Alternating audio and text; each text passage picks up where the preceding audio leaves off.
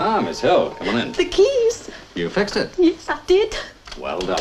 It worked out just as you said it would. The Joysons have left, and this apartment is available from tomorrow for your friends in the FBI. I just can't wait for my next assignment. Me, me, working for James Bond. Hmm? I'm so excited. You're not just teasing me, are you? You really are James Bond.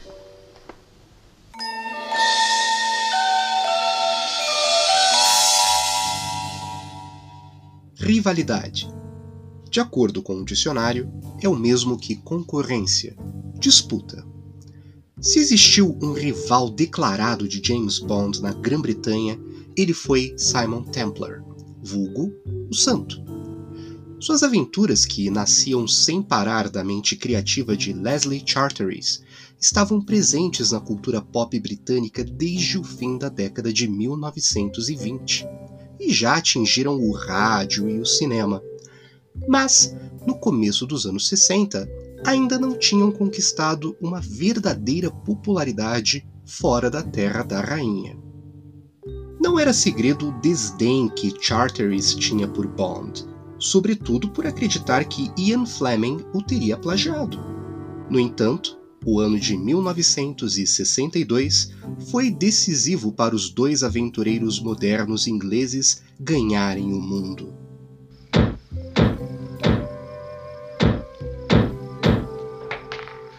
Drop it, Professor, and behind you. Who are you working for, Professor? Well, you might as well know, as you won't live to use the information. I'm working for. Mr. Smith and Wesson. And you've had your six.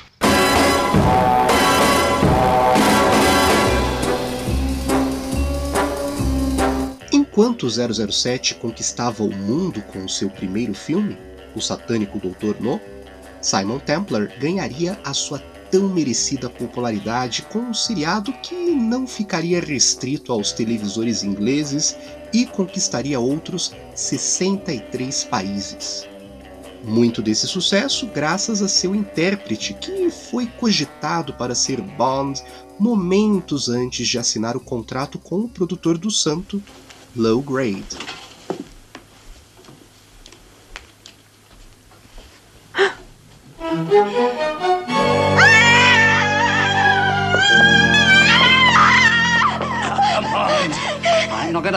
Stop screaming. I have sensitive eardrums. What's your name?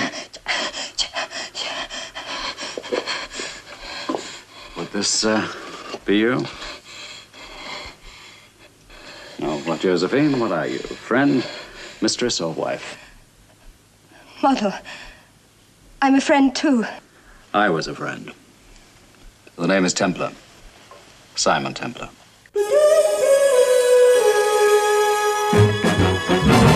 Os produtores de 007, Harry Saltzman e Albert R. Cubby Broccoli, no entanto, não esqueceram deste carismático ator e não desistiriam de trazê-lo ao Bond verso.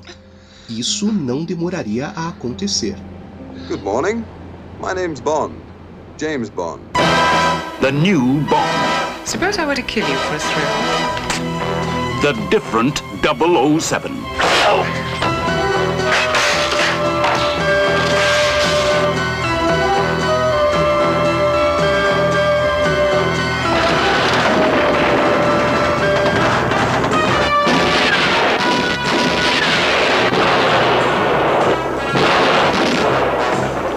George Lazenby.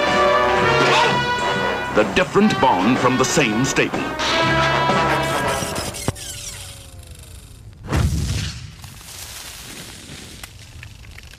O começo dos anos 70 viu Bond entrar numa crise existencial.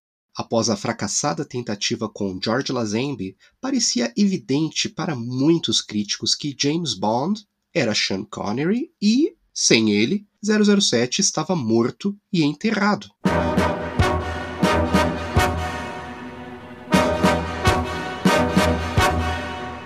My God. You just killed James Bond. Um homem, por sua vez, provaria que esses críticos estavam redondamente enganados talvez colocando mais lenha na fogueira da rivalidade nutrida por Charteris, quando aceita dar vida nova a James Bond. Quem era este homem? Moore. Roger Moore. Bem-vindos ao quintessencial Bond, James Bond, o podcast feito por e para Bond maníacos, onde nos aventuramos no incrível mundo do agente 007. Eu sou o seu guia turístico de San Monique, Yuri de Faria. E eu sou o seu astronauta das indústrias Drax, Thiago Verpa. Roger Moore segue até hoje como o mais prolífico agente 007 na série oficial. Seu legado pode não ser tão elogiado por aqueles que apreciam um James Bond mais pé no chão e com sangue nos olhos. Mas fato é que ele deu a 007 a garantia da imortalidade. E, se temos a série até hoje, temos muito a agradecer a Sir Roger. E é isso que faremos nesse episódio, caros ouvintes. Agradecer e celebrar. Após a nossa longa jornada iniciada há quase um ano, quando revisitamos com 007 Viva e Deixe Morrer, chegamos ao episódio onde faremos a soma e o resto, ranqueando os filmes, elencando os melhores elementos e tentar aí nos esquivar das infinitas galhofas. Juntem-se a nós numa visita a um universo repleto de lanchas em alta velocidade, capangas com dentes de aço e planos mirabolantes de dominação mundial. Este é o Mondo More. The only thing that worried me was how could I say my name is Bond, James Bond, without saying my name is Bond, James Bond. Uh, that was the one thing I had, had a couple of nightmares about. My name's Bond. Bond. Bond. Bond. Bond. Bond. Bond. James Bond.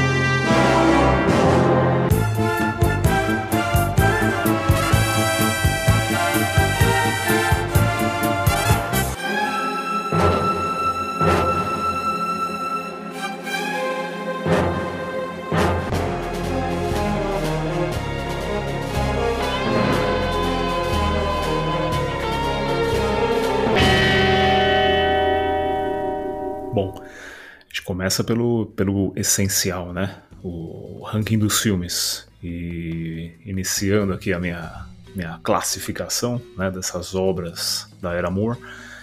Em último lugar, em sétimo lugar, deixei 007 na mira dos assassinos. Como a gente sabe, né, o, o Moore já tinha passado um pouquinho né, da, do, do, do prazo de validade. Né, um é muito pouquinho? Estou sendo generoso, estou sendo generoso aqui.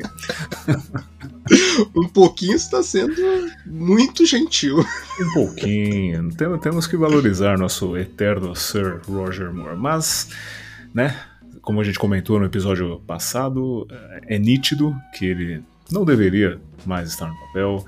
O filme não é aquela, aquela, aquele primor, né? o vilão não é também grandes coisas. É, muito, muitos problemas, entre aspas, no filme. É um filme que eu, eu revisito com baixíssima regularidade, então não, não tinha como não ficar na última posição, na minha humilde opinião. Em sexto lugar, eu deixei 007 contra o Foguete da Morte. E, em partes até eu fiquei surpreso. Eu achei que ele ficaria em último no meu ranking. É, aí é uma disputa pelo fundo do é, poço, né? Exato, exato. Mas ainda a gente, a gente tem. Eu, eu, tenho bastante o fator nostalgia nesse filme. Querendo ou não, é o único filme onde Bond pisa em terras brasileiras, né? E foi, foi um do. Eu não lembro exatamente a, a ordem. Eu sei que o meu o, o primeiro filme da Era Moore que eu vi foi Somente para os Seus Olhos. Eu imagino que talvez Foguete da Morte tenha sido o, o outro ou o terceiro filme que eu vi da Era Moore. Então tem um, um quê assim de nostalgia, de lembrar da infância, de lembrar da, da de como, como eu achava divertido os raios lasers e espaço, entre outras coisas. Acabei deixando ele na sexta posição. Enfim. Em quinto lugar, deixei também outro filme que eu revisito com baixíssima regularidade, não, não sou tão fã, que é 007 contra o Homem com a Pistola de Ouro. Né? Já debatemos esse filme, muitos problemas, muitas coisas que não agradam. Infelizmente, é, no nosso imaginário, é, devido ao jogo, né, o GoldenEye N64, é, eu pelo menos eu gostava muito da questão da pistola de ouro, do escaramanga, mas o, o filme em si, para mim, envelheceu mal. Acabou ficando em quinta, na quinta posição aqui. É, é, um filme que ele ficaria melhor se o Christopher Lee fosse o protagonista, né? é, como, como, debatemos já, é, é um, é, é, é o grande destaque do filme, né? Em quarto lugar, deixei 007 contra Octopussy. É um, é, é um filme, para mim, também tem um quê de nostalgia, lembro da, da infância.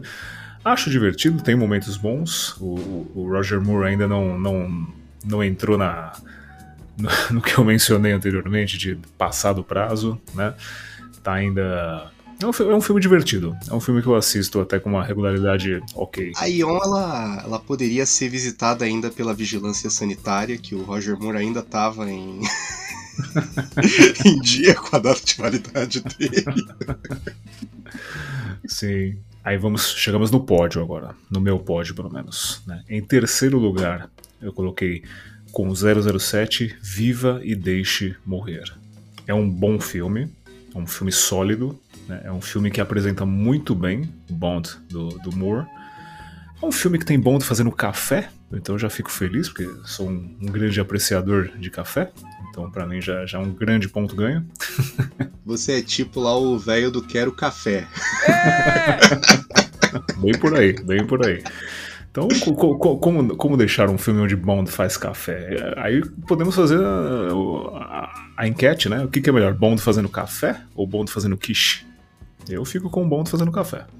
Dentre esses dois e Bond descascando uma fruta para uma menininha, acho que você já sabe a minha escolha, né? Sim, sim. Calma, calma, calma, calma. Chega, chegaremos lá, tá, tá, tá mais perto, hein? Tá chegando, a era Craig se aproxima com velocidade agora. Ai, não!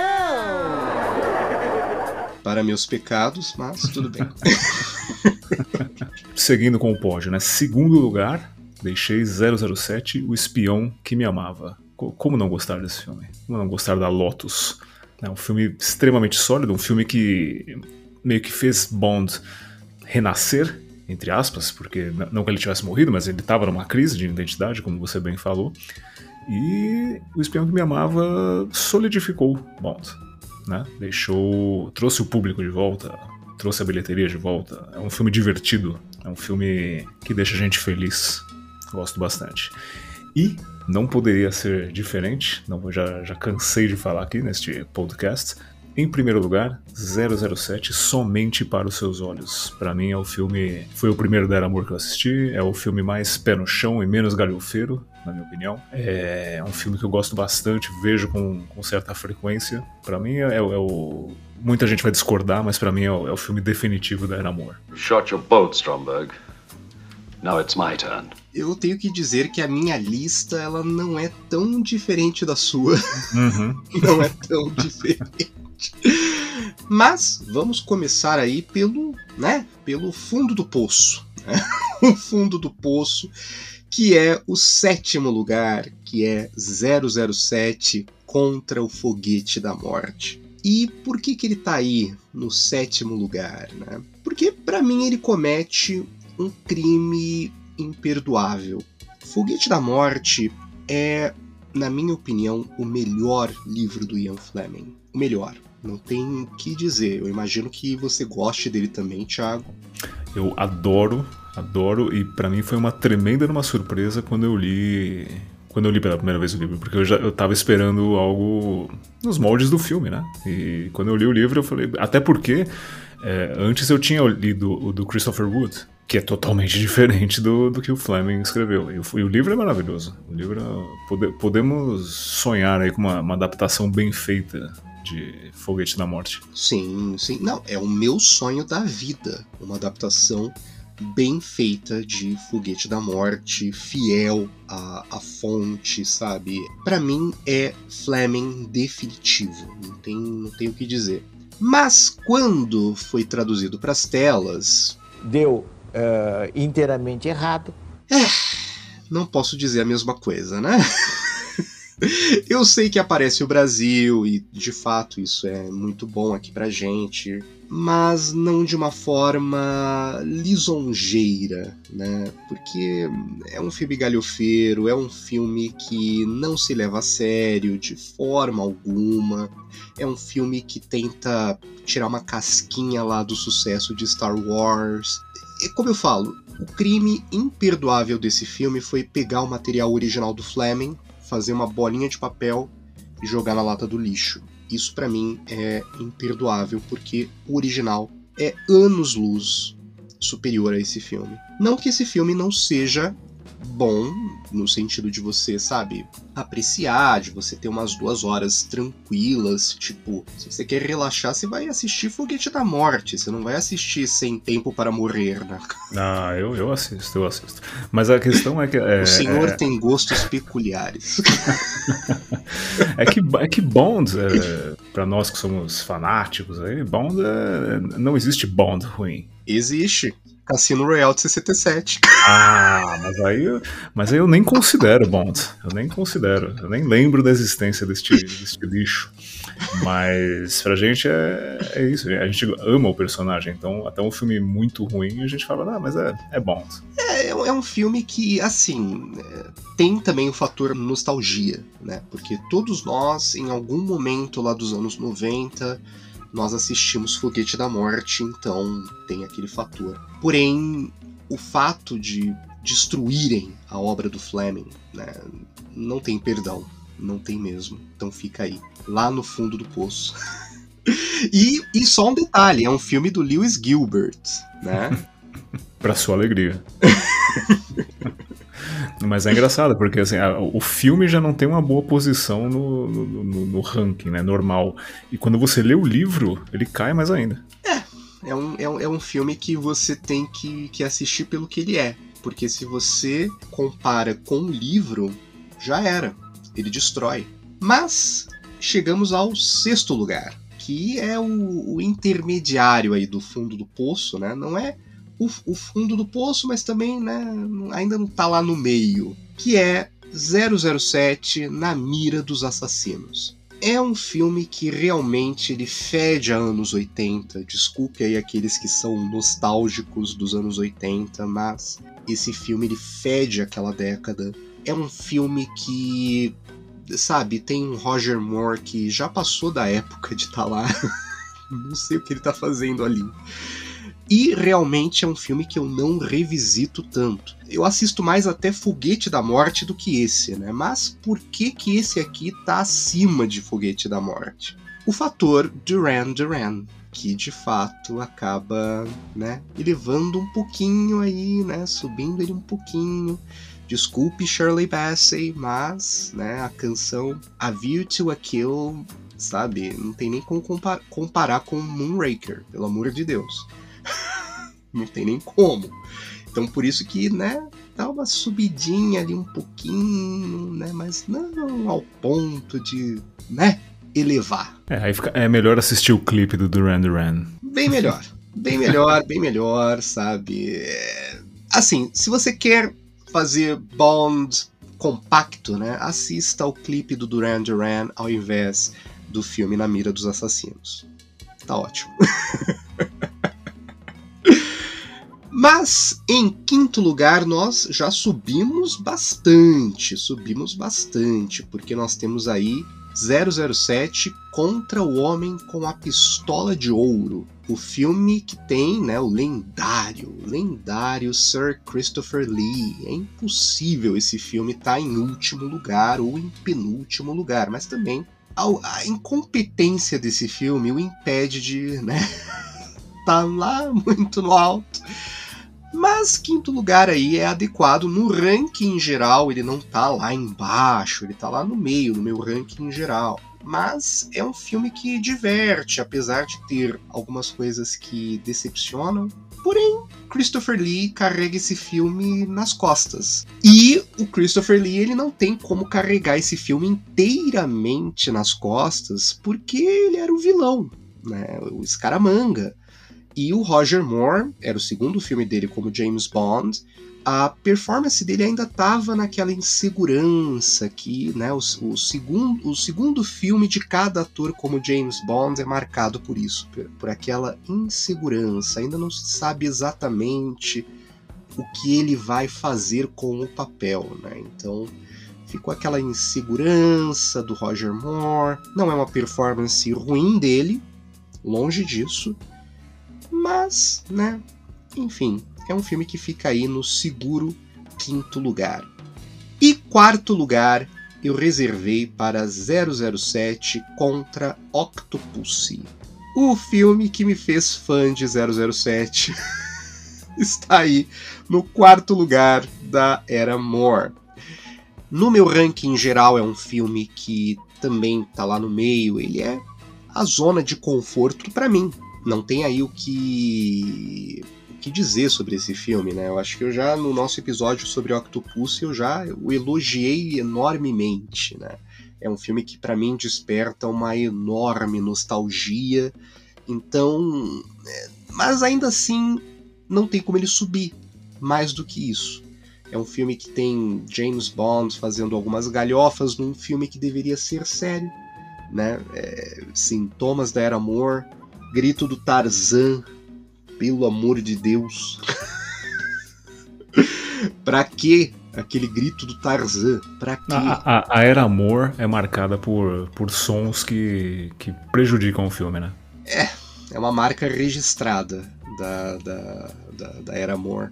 Porém, tá aí seguro, é o filme da Batalha dos Bonds, e quem escutou aos nossos episódios sobre a Batalha dos Bonds sabe que eu pendo para nunca mais outra vez. Então, de fato, Octopussy fica aí no quarto lugar. Chegamos ao pódio, finalmente. E no terceiro lugar está 007, O Espião que Me Amava. Por que em terceiro lugar? Pela mesma razão porque Goldfinger, no meu ranking do, do Connery, também está numa posição similar. é um filme que, assim, é ele entrou na consciência da, do grande público que ele se tornou clichê. Né? É só falar de Roger Moore como James Bond que vem esse filme na cabeça das pessoas. Não que seja um filme ruim, não é. É o filme que salvou a série, de fato, garantiu que a série continuasse até hoje conosco. Então, é um filme que para mim, ele é importante, para a série ele é importante, mas ainda assim não é o melhor que a série tem a oferecer e não é o melhor que o Roger Moore tem a oferecer. De fato, ele tem seus méritos e por isso está no terceiro lugar. Porém, tem dois outros filmes que fazem isso melhor. e no segundo lugar está aí com 007 Viva e Deixe Morrer, o primeiro filme de Roger Moore como James Bond. Não tenho o que dizer sobre esse filme, é um dos melhores da série. É um filme que, de forma injusta, aí, é, é, é, é esquecido nos rankings de muitos fãs, é colocado no meio ali, né, abandonado. Mas é um filme muito bom porque ele pegou uma obra controversa do Ian Fleming e soube adaptá-la de uma forma muito boa para os anos 70. E muitos podem dizer: ah, é o filme que pega carona lá no fenômeno do Black Exploitation. Tudo bem, mas só que não é uma carona tão descarada como Foguete da Morte pegou lá com, com Star Wars. Não, aqui é uma, é uma carona meio que não intencional, porque o fator Black Exploitation ele não fala tão alto. É um filme de James Bond e muito, mas muito bom. Porém, Roger Moore fez o seu melhor filme no primeiro lugar em 1981, quando fez Somente para Seus Olhos. Que, de fato, ali não tenho o que dizer. É o melhor filme do Roger Moore como James Bond. É o filme que o Roger Moore fez James Bond, de fato, levando o personagem verdadeiramente a sério. Ainda bem que esse filme está tendo aí um ressurgimento maravilhoso entre os fãs de 007, que estão finalmente dando o reconhecimento que somente para seus olhos merece. Antigamente não era tão reconhecido assim. É um filme que tem uma raiz fleminguiana muito forte. E, né, é só ver, os dois primeiros filmes aí que eu elenquei da Era Moore são os mais fleminguianos, né, da, da, da Era Moore. Eu, como purista, eu valorizo muito isso. E Somente para Seus Olhos é um filme realmente fleminguiano, na mesma veia de Moscou contra 007. E não, não tem como ser diferente. É o primeiro lugar e nós concordamos com isso, né, Thiago? Com certeza. Para mim, filme definitivo da Era Moore. Bom, se nós pensarmos que a Era Moore foi marcada pela galhofa, não é um filme definitivo, né?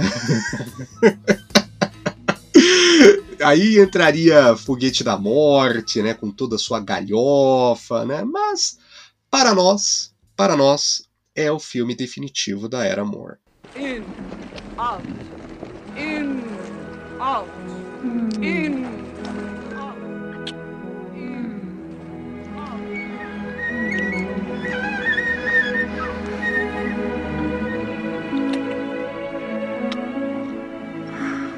I wish. What? I wish you weren't in such a weakened condition. Oh, James! James!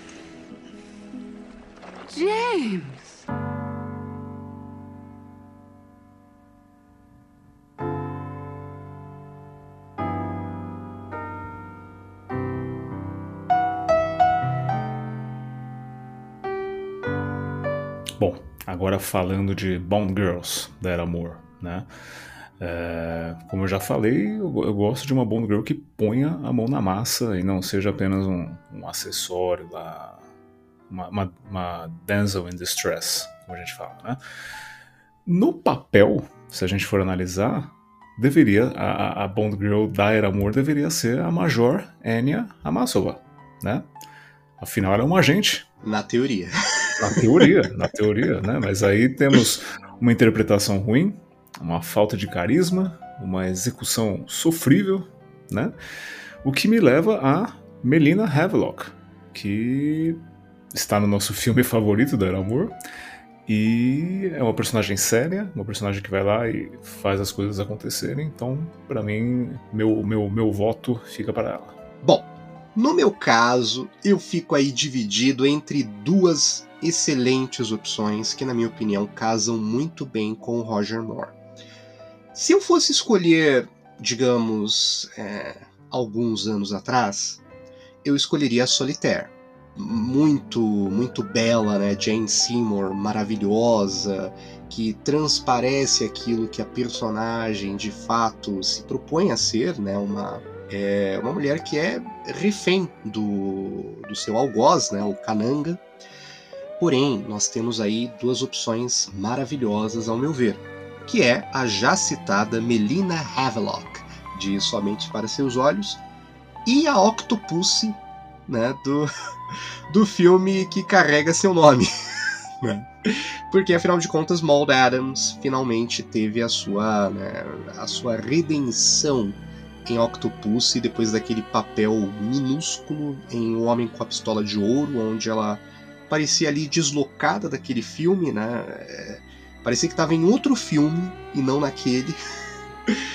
é, mas, se for para escolher uma só, uma só, eu fico com a Melina Havelock, né, a Carol Bouquet de Somente para Seus Olhos. Concordo com a sua escolha, porque de fato ela tem uma beleza é, exótica que combina com a história e também ela tem uma química com o Roger Moore adequada. Né? Não é perfeita, como a da Octopus e da Maud Adams, mas só que a Maud Adams, a Octopus dela não é uma, né, uma Bond Girl tradicional, porque ela começa como vilã e tal. Portanto, eu fico aí com a Melina Havelock. Thank you. Smithers, how's the arm? Coming along very nicely, thank you, sir. That'll come in handy. What are you doing here, 007? Bom, falando agora em gadgets da Era Moore, né? É, gosto bastante daquele atirador de dardos que fica no, no, punho, né? De foguete da morte. Não, não vou negar, gosto bastante, acho bem interessante. Mas não tem como ser outro gadget senão a Lotus Esprit de O Espião que Me Amava, que aparece em outros filmes, mas a gente vê a Lotus em toda a sua pompa e glória melhor em O Espião que Me Amava. Não, para mim não, não tem como ser outra coisa. Sim, é, é, exatamente aquilo que a gente discutiu na, na era Connery. Qual o gadget definitivo daquele ator? Né? O gadget que a gente associa imediatamente com aquele ator. Na minha opinião, o gadget que eu mais associo com o Sean Connery é a Jetpack, né, a mochila voadora lá de chantagem atômica. Eu, eu não imagino outro ator usando aquela mochila que não ele. No caso, você disse o, o Aston Martin é, DB5, né, o DB5, mas mas neste caso nós teremos aí mais uma concordância. Olha aí, ó, a Era Moore trouxe a harmonia para a quintessencial Bond. Olha aí. Caros ouvintes, a harmonia chegou, a harmonia chegou pelas mãos de Sir Roger, o conciliador. e eu terei de escolher também o Lotus Spray de O Espião que Me Amava, o carro que vira um submarino e que infelizmente tentaram dar o apelido de Wet Nelly, tentando referenciar a Little Nelly. de Só Se Vive Duas Vezes, aquele filme tenebroso lá do, do Lewis Gilbert. Aliás, Lewis Gilbert na série ele só deu uma dentro, né? Só uma. que foi o espião que me amava. Mas eu tenho aqui que citar uma, uma coisinha, um detalhe que nós deixamos aí na pesquisa do, do, do Spotify, Thiago. Um detalhe que nossos ouvintes aí acabaram é, perdendo. Um pequeno detalhe que aparece lá na cena de Paris, né? Eu imagino que você, Thiago, também ficou ali é, distraído com a gritaria lá do taxista, lá daquele coitado que foi que foi roubado pelo Bond em sua, no alto da sua delinquência daquele filme. Mas brevemente, brevemente, brevemente, se você congelar numa, numa num determinado frame lá da da, da cena da, da perseguição de Paris, é possível ver o Citroën de Chevaux, lá de Somente para Seus Olhos, estacionado em Paris. Eu me pergunto né, se a Melina Havelock também né, estava ali em, na mira dos assassinos, passeando em Paris enquanto o Bond é, bancava aí o assaltante, né? pega mal pro Bond, né? Tipo, a ex dele vendo ele roubar um carro, isso pega mal. Pega mal. ai, ai, ai. Mas tem outros, né? Outros gadgets que, que também são interessantes na, na Era Moore, né? Eu acho que quando a gente pensa em gadgets, é o que não falta na Era Moore, né, Thiago? É o que mais não falta. Exato, sempre acompanhados de uma, uma galhofinha, né?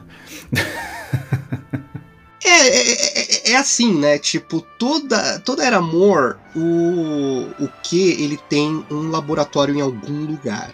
Né? Ele tem um laboratório lá nas pirâmides do Egito, ele tem um laboratório no Brasil, ele tem, enfim, tem laboratório na Índia. Tipo, meu, é tanto gadget que nem sequer é usado, né? O guarda-chuva lá de Somente para Seus Olhos, que é espetando na chuva, aquela bandeja lá de Somente de Espião que Me Amava, que é para cortar pescoços. Meu, é. não falta gadget. Não falta gadget ali. Mas se eu fosse escolher aqui um gadget discreto, né? Você escolheu aí o, o, o a pulseira que, que, é, que atira dardos, né? E que acaba matando Drax em Foguete da Morte. Mas se eu fosse escolher aqui um gadget interessante, que não é marcante, mas é interessante, da Era Amor, eu escolheria aquele leitor lá de microfilme na cigarreira em O Espião que Me Amava, que aquele lá é um, é um gadget útil e bem discreto, né? A, a, a, ali ele, ele mostrou que ele tinha mais cérebro que a Anya Massova, porque quando ela roubou lá o microfilme, ele já sabia o que tinha dentro. Nesse aspecto, esse gadget aí ajudou.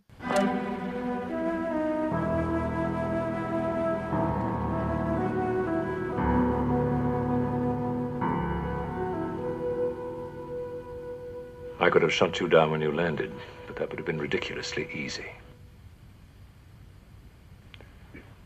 You see, Mr. Bond, like every great artist, I want to create an indisputable masterpiece once in my lifetime. The death of 007, mano a mano, face to face, will be mine. You mean stuffed and displayed over your rocky mantelpiece? That's an amusing idea, but I was thinking in terms of history. A duel between titans. My golden gun against your Walther PPK. Each of us with a 50 50 chance. Six bullets to your one? I only need one. Sounds a bit old fashioned, doesn't it? I mean, pistols at dawn, that sort of thing. Indeed, it is, Mr. Bond. But it still remains the only true test for gentlemen.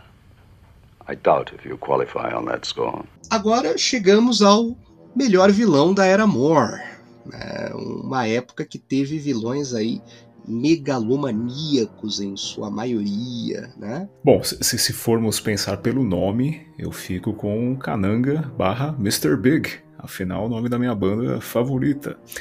Mas obviamente não vou usar isso como, como fator de, de decisão, né? Não é o caso aqui.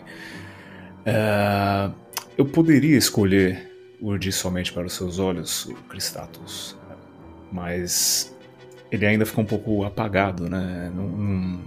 Apesar do filme ser maravilhoso, parece que falta algo, né?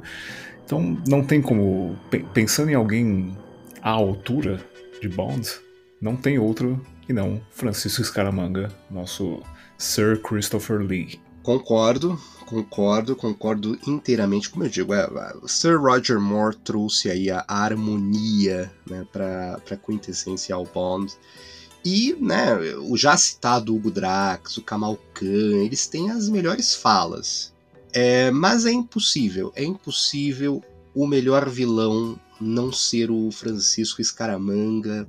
O Sir Christopher Lee, ele de fato faz ali uma performance maravilhosa. Né? Nós estamos falando do cara que conseguiu é, fazer um chinês, que foi o, o, o Dr. Fu Manchu. The world shall hear from me again. Por cinco filmes e convence. tipo, nós estamos falando de um cara inglês de mais de 1,90m, sabe? Que consegue vender a performance de um chinês. É, cara ele consegue de fato interpretar qualquer papel que ele queira, que é posto para ele. Uma pena que ele já não está mais aqui, né, é, entre nós. Ele de fato foi um dos atores mais talentosos do século XX e com uma história aí maravilhosa, né? Sem contar que ele era primo de, de quem mesmo, Thiago? De quem que ele era primo? Charles Gray.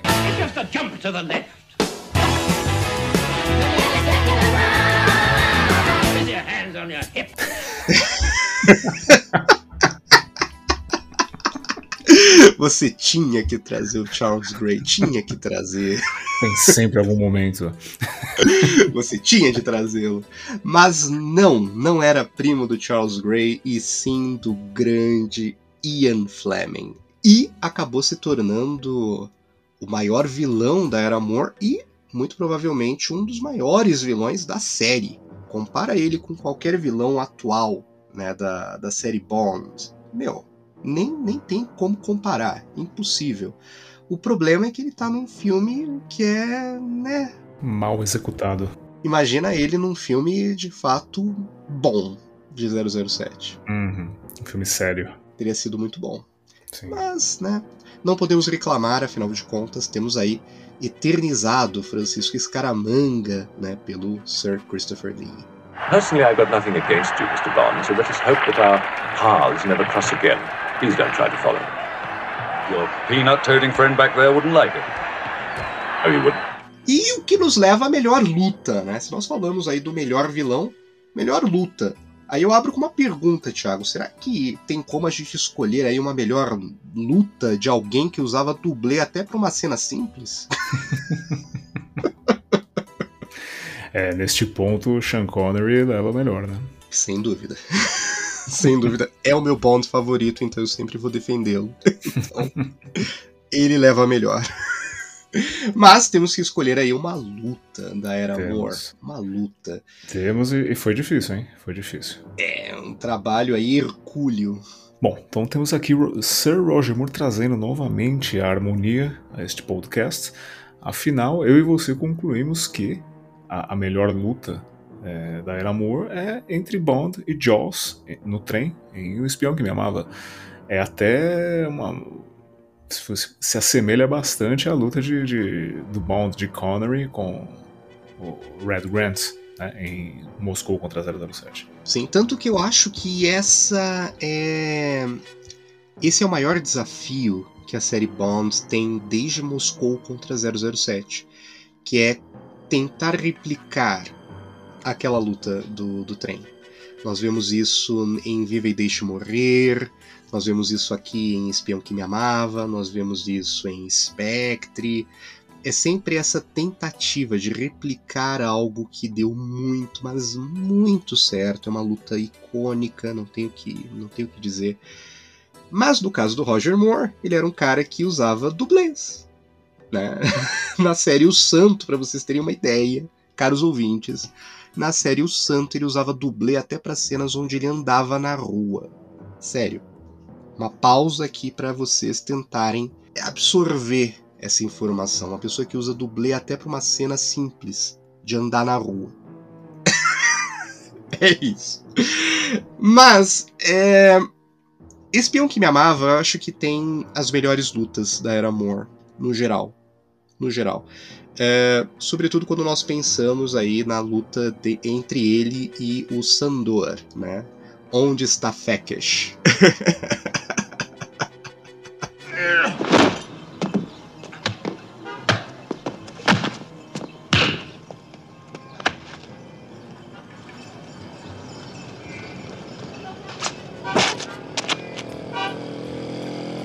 Where's Peckish?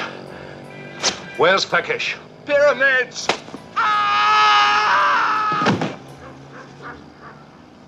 What a helpful chap. E eu, de fato, a gente aqui concorda, a melhor luta é a luta entre ele e o Jaws, naquele trem, onde o Jaws ainda tinha uma certa ameaça antes da, da destruição do personagem em Foguete da Morte. Então, de fato, ele ainda tinha aquela ameaça que a gente gosta, né? E por mais que tenha um momento naquela luta em que ele pega lá o, o, o, abajur e meio que fala pro Jaws, né, quase, ó, fica paradinho, paradinho, paradinho, agora! Só pra ele trucutar lá os dentes dele. Não é algo que numa luta real alguém ficaria parado daquele jeito, de forma alguma. Vide a luta do trem de Moscou contra 007, onde o Connery e o Robert Shaw se mexiam para toda parte, né? É, e de forma até, né, imprevisível quase. É, porém, ali, de fato, é uma luta muito bem executada, muito boa. Claro que o Roger Moore deve ter usado é, dublê em, em, algumas em alguns segmentos da, da cena. Para vocês terem uma ideia, ele usa até um manequim como dublê nessa luta, quando o Jaws pega ele e bate no teto do trem. e quando você pausa aquela cena e você vê um manequim sendo batido.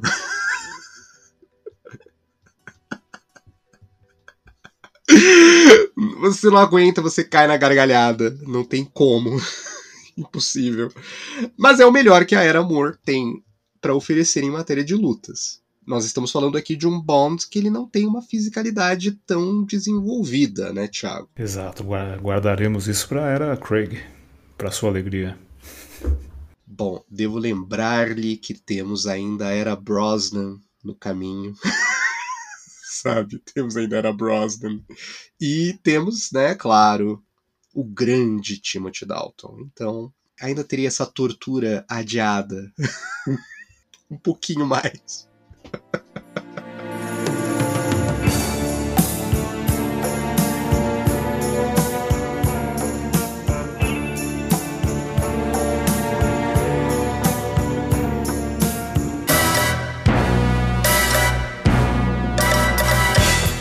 Eu quero fazer uma menção honrosa primeiro para a trilha de Somente para os Seus Olhos. Tá?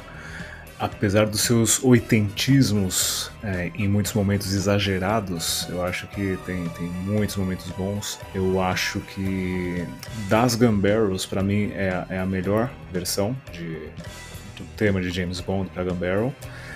Uh, mas peca em muitos momentos, então eu acabo indo novamente trazendo harmonia aí.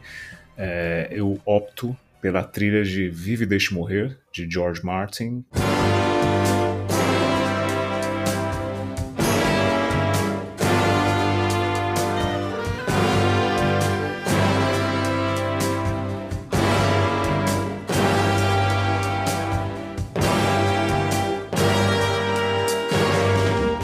trouxe um lado um pouco mais rock em alguns momentos, mas também trouxe um lado funk. E eu não estou falando, eu estou falando do funk americano, não, não, não confundam com o outro funk que eu nem vou me aprofundar aqui, tá? É...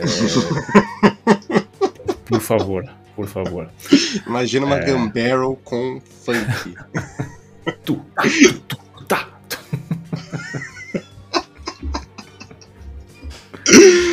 é, é. Triste. Mas eu, eu, fico com a trilha de Vive Deixe Morrer. Eu gosto bastante. Toda, todas as trilhas da Era Amor tem sempre algum certo exagero que às vezes me incomoda um pouco e, e deixa um pouco datado demais para mim em alguns momentos. Uh, não, não que a de Vive Deixe Morrer também não tenha seus momentos datados, mas eu acho ela.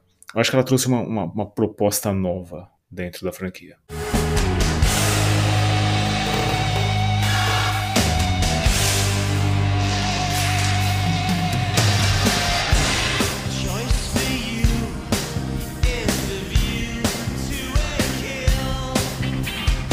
Que muitos vão se surpreender achando que eu escolheria Live and Let Die, de Sir Paul McCartney, por ser a mais rock da, da era Moore. Mas eu vou ficar com A View to a Kill, do Duran Duran. Por quê? Por, porque sim. É uma escolha forte, é uma escolha é uma forte. Escolha forte. É uma escolha forte e eu, eu, passei um bom tempo meditando sobre isso, porque eu gosto muito de Live and Let Die. É, é, mas acho que no fim, no fim, no fim, a, a View to a Kill ganha mais no meu coração. É, a View to a Kill é aquilo que a gente falou antes, né? É, é, é melhor pular o filme e ver o clipe. é melhor. E tenho que dizer que a Era Moore, ela pacificou esse podcast. Pacificou. Pacificou. Ela trouxe a harmonia, a harmonia. E a gente concorda que Viva e Deixe Morrer, do George Martin, é a melhor trilha sonora, com a melhor versão do tema do James Bond, ficando aí só abaixo da, da, do, da versão original, né, do Monty Norman barra John Barry, lá de 62. Então, não tenho o que dizer, é a melhor trilha da Era Moore e muito provavelmente uma das melhores da série. Uma pena que ele não continuou por todos os anos 70, definindo a década assim como John Barry definiu lá os anos 60. Né? É, infelizmente, os produtores eles ficaram viciados no John Barry e sempre procuravam é, trazê-lo de volta sempre que possível. Né? Tendo aqueles breves hiatos, trazendo lá um compositor diferente, só para esperar o John Barry ficar disponível. Né? Uma pena George Martin deveria ter continuado. Agora, em matéria de canção-tema, eu vou escolher uma que você, Thiago, nunca imaginaria que eu escolheria. Né? E que muitos fãs aqui de 007 né, não escolheriam. Adivinha qual é, Thiago? Adivinha qual é? Poderia ser a música do Charles Gray.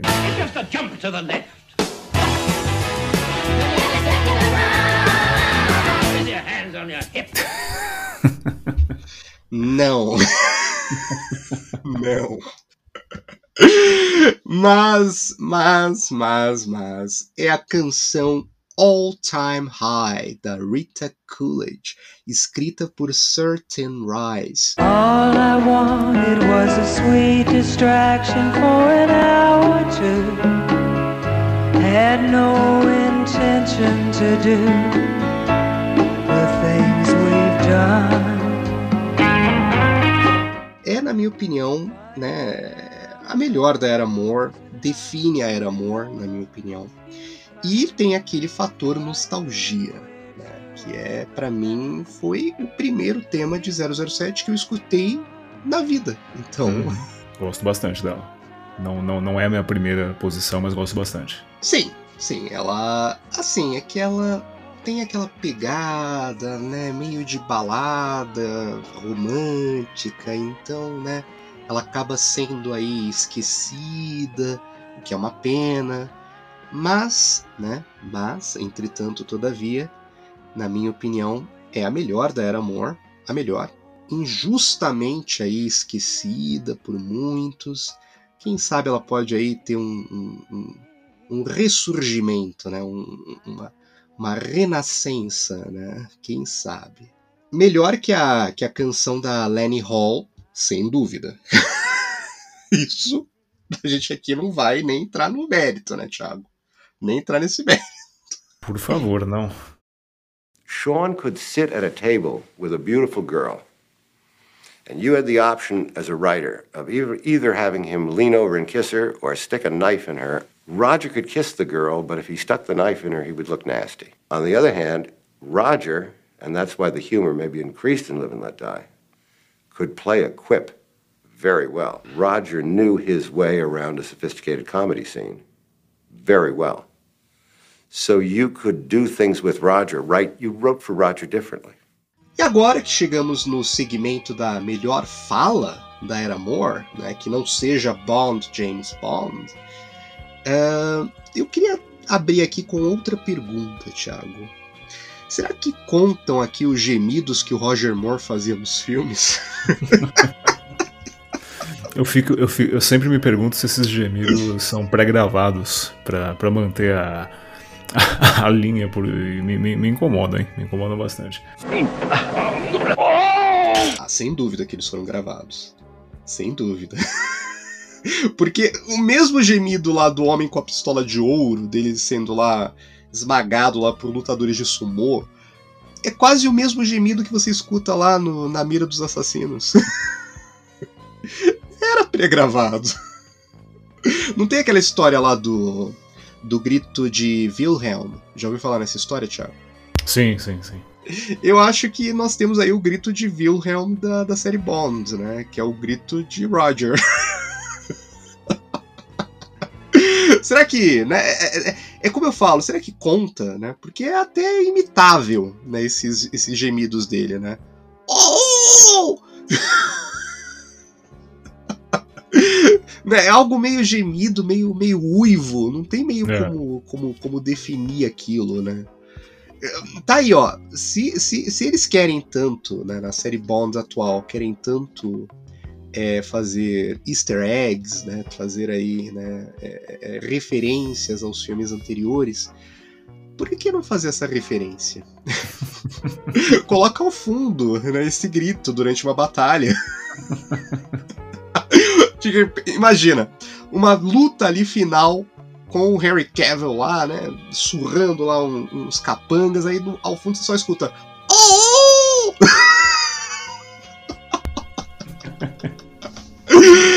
aí, aí sim, aí sim é um easter egg que eu ia gostar. Seria interessante. Ainda mais se trouxessem em CGI, que agora estão trazendo tudo em CGI. Sim. Né? Tudo em CGI. Se trouxessem de volta Charles Gray.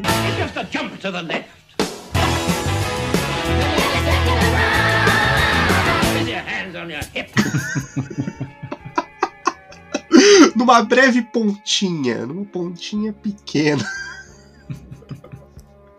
é só isso que eu peço, só isso.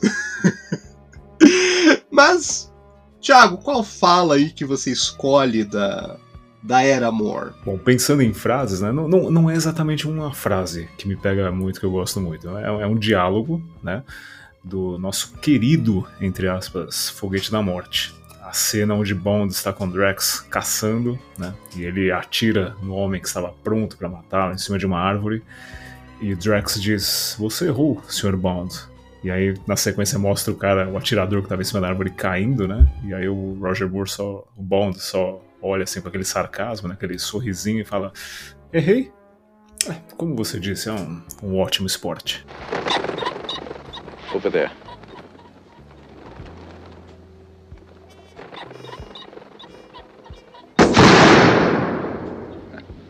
You missed, Mr. Bond. Did I? As you said, such good sport. Bom, eu tenho aqui que. Eu tô usando muitos bons nesse, nesse episódio, né? Eu fui contaminado pelo Roger Moore porque ele usa muito well no- nos filmes. Yes, but if we knew how many wells were involved, we might get a clearer picture. Mas, para homenagear Sir Roger, bom, eu vou trapacear aqui nessa categoria da melhor fala. Vou dar uma trapaceada. Porque eu não vou escolher uma fala dita pelo Bond do Moore, mas é uma fala que, é, que ela é tão boa, mas tão boa, mas tão boa, que é impossível eu deixar aqui de fora.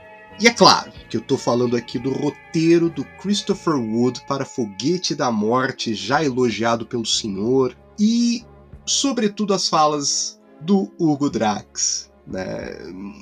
Merece aplausos, né? Esse roteiro merece aplausos nesse, nesse quesito, né?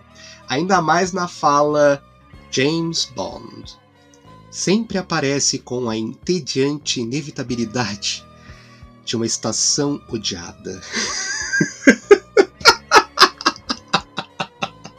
James Bond. You appear with the tedious inevitability of an unloved season. I didn't think there were any seasons in space. As far as you're concerned, only winter. Eu sempre digo isso quando encontro alguém que eu não queria ver. Muito obrigado, Sr. Christopher Wood. Muito obrigado. Essa fala é maravilhosa, né? O Drax ele tem muitas dessas dessas tiradas maravilhosas do roteiro, né? né? Sr. Bond, o senhor sempre desafia as minhas tentativas de é, lhe dar uma morte divertida. Meu, é isso que nós precisamos hoje. Um vilão que tem essas falas, que a gente não esquece, né? Ou ainda, né, o Kamal Khan, né? O Sr. Bond é uma raça muito rara, que em breve entrará em extinção. Bom, Kamal Khan vai ter que agradecer ao Daniel Cringe porque ele fez essa raça entrar em extinção, né? When I got awarded the For Your Eyes Only to direct, um, we had long talks about how we were going to uh, get the character back, get his feet literally back on the ground again. Na era Roger Moore, nós tivemos aí Guy Hamilton, Lewis Gilbert e John Glenn. Nós tivemos três diretores. Três diretores. Tanto que eu chego a dizer que são três fases aí distintas da, da era Moore, né? Você tem lá o começo, que ainda, né? Tá sendo algo a ser definido nas mãos do Guy Hamilton. Aí depois você tem a extravagância do, do, do Lewis Gilbert. E aí você tem o período mais, né, mais low profile, mais contido do John Glenn. Né? Você tem esses três períodos.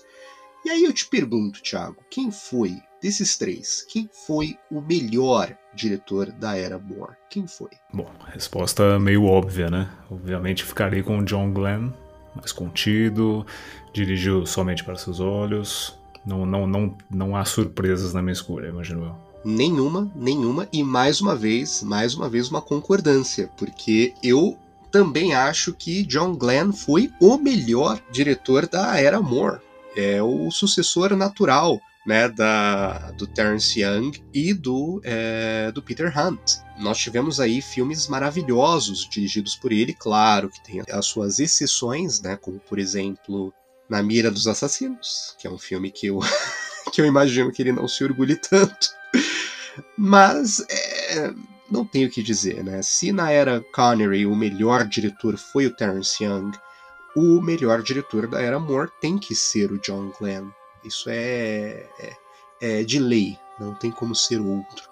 Apesar do Guy Hamilton ter feito um trabalho maravilhoso em Viva e Deixe Morrer, digamos que não tivesse aí o John Glenn para disputar, né? Só tivesse Lewis Gilbert e Guy Hamilton. Obviamente, Guy Hamilton ganhava de lavada. de lavada.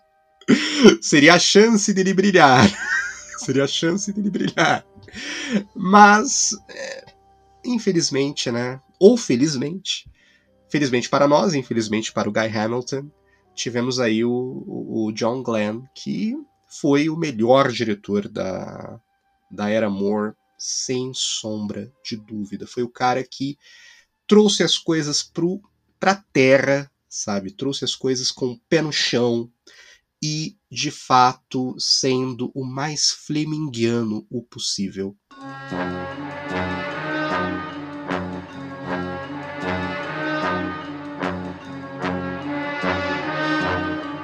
Nos diga, Thiago, que lições nós podemos tirar aí da era Roger Moore? A era mais longeva da série oficial. Sim, sim. A, a, a era onde a gente teve, como a gente já mencionou, né, o maior embaixador de 007, o maior embaixador de Bonds. Um homem que, que realmente se entregou ao papel e. É, é, citando também o que a gente já falou em outros episódios, né? Sem a era Moore, é, talvez Bond tivesse acabado, não tivéssemos mais Bond hoje em dia. Então, por mais galhofeiro, por mais por mais defeitos que, que, ela, que os filmes tenham, né, na, na, em alguns momentos, uh, por mais sofríveis que alguns filmes sejam, é, foi uma era necessária. Foi uma era necessária para a sobrevivência do personagem, para a sobrevivência do, da, da, franquia. Então, não, não tem como não, não respeitar e gostar. Né? Era Amor foi muito necessária. É, não são todos os filmes que eu revisito com frequência. Não é, um, não é a era que eu recomendo para alguém que não conhece o personagem e quer começar a assistir os filmes. É, mas assim, foi uma era necessária. É uma era que eu, que eu respeito bastante, respeito muito o que o Roger Moore fez para o personagem, para a franquia.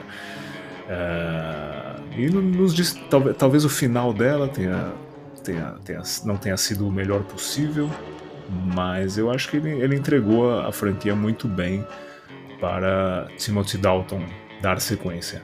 Mas o que dizer? O que dizer daquele que foi o primeiro James Bond que eu assisti na vida? Eu fico aqui até sem jeito de dizer que ele não é o meu 007 favorito. No entanto, no entanto, apesar dele ser aí o Bond da galhofa, é unânime o apreço que muitos de nós aqui, fãs de 007, temos pelo Roger Moore. E esse apreço era recíproco, com ele sendo aí, né, o maior embaixador da série, mesmo depois de ter deixado o papel.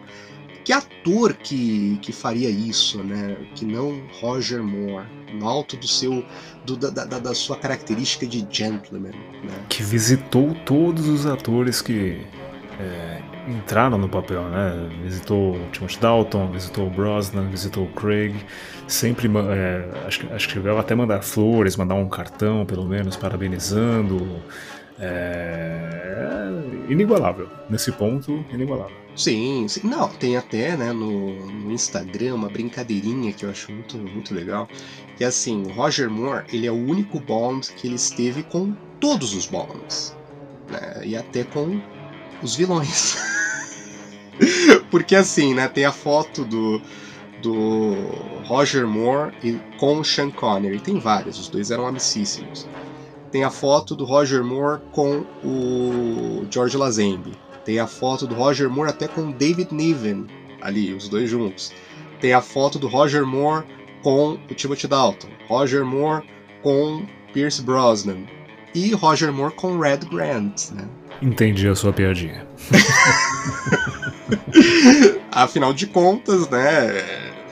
Ele tirou foto né, com vários ícones de 007, menos com um. Menos com um, Thiago. Que ícone que ele não tirou foto? Charles Gray. Just a jump to the left. With your hands on your hips.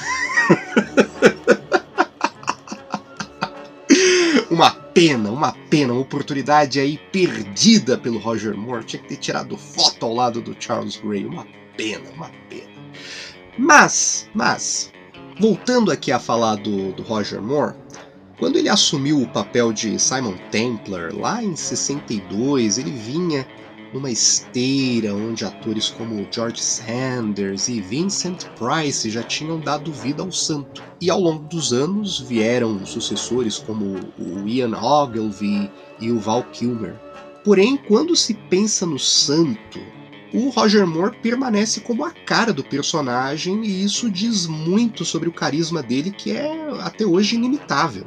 Ele colocou o Simon Templar em evidência fora da Inglaterra e também fez de James Bond um ícone imortal da, da cultura pop ocidental. Para algumas pessoas mais velhas aí, que talvez estejam nos seus 50 anos e tal, é, que são fãs mais casuais de 007, o Roger Moore é James Bond para elas. E por mais que eu discorde dessa afirmação, eu consigo entender. É, não sei se você já percebeu isso, Thiago, que essas pessoas um pouquinho mais velhas, que viveram os anos 70, os anos 80, elas não têm aquela memória do Sean Connery, elas têm a memória do Roger Moore. Sim, que provavelmente foi muito mais frequente na vida delas do que os outros, né? Não dá nem pra comparar. Sim, sim, é incomparável. O Roger Moore ele conseguiu, com o carisma dele, fazer a série continuar, a série seguir. É, de certa maneira, o Roger Moore ele foi necessário para provar ao mundo que James Bond é um personagem acima dos seus intérpretes e libertá-lo da, da, das amarras dos anos 60 e do Sean Connery. Nenhum outro ator conseguiria isso com tamanha eficiência e elegância. George Lazenby, por mais que eu goste dele como Bond, ele não conseguiria fazer isso. Por mais que ele continuasse na série, ele não conseguiria.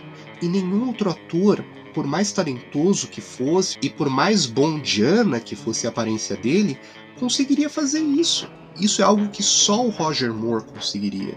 E sim, os filmes do Roger Moore podem não ser exatamente o que nós esperamos de James Bond, mas quando eu penso em Roger Moore, me vem à mente o seu período mais anacronista, que são os anos 80. Com a exceção de Na Mira dos Assassinos, foi o começo dessa década que deu a redenção ao Bond dele, ao meu ver, com dois filmes que são retornos ao Ian Fleming e a um Bond mais raiz. Muitos podem aí se esquecer, mas até hoje Roger Moore segue como o único Bond, o único Bond que conseguiu fazer o impossível. Ele matou o Blofeld. Explica isso, Thiago. Como o Bond mais galhofeiro conseguiu matar o arqui, o arqui-inimigo? Não só matou, mas matou com uma classe invejável, né? Ele de fato é um Bond que né, tá sendo aí um tanto quanto é, subestimado. Subestimado. Né? Foi o cara que matou o Blofeld. Por favor, respeitemos. Respeitemos. A Era Moore, ela fez muitos fãs de 007 e apesar de eu ser produto dos anos 90, você também aí, Thiago, eu me incluo nessa, nessa leva que foi trazida às fileiras Bond maníacas aí pelo Sir Roger e tenho orgulho de Octopus ser o meu primeiro 007 da vida. Nos dias de hoje, após um período tão estéril, é o momento de olharmos para a Era Moore como uma referência mais do que nunca precisamos de alguém com o carisma e a leveza de Sir Roger que possa fazer Bond voltar à sua grandeza. My name is Bond, James Bond.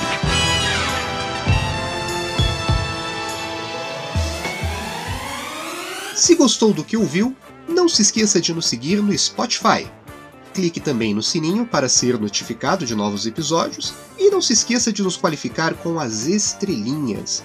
Isso ajuda o podcast enormemente. Eu fui Yuri de Faria. E eu fui Thiago Verba. Quintessencial Bond retornará.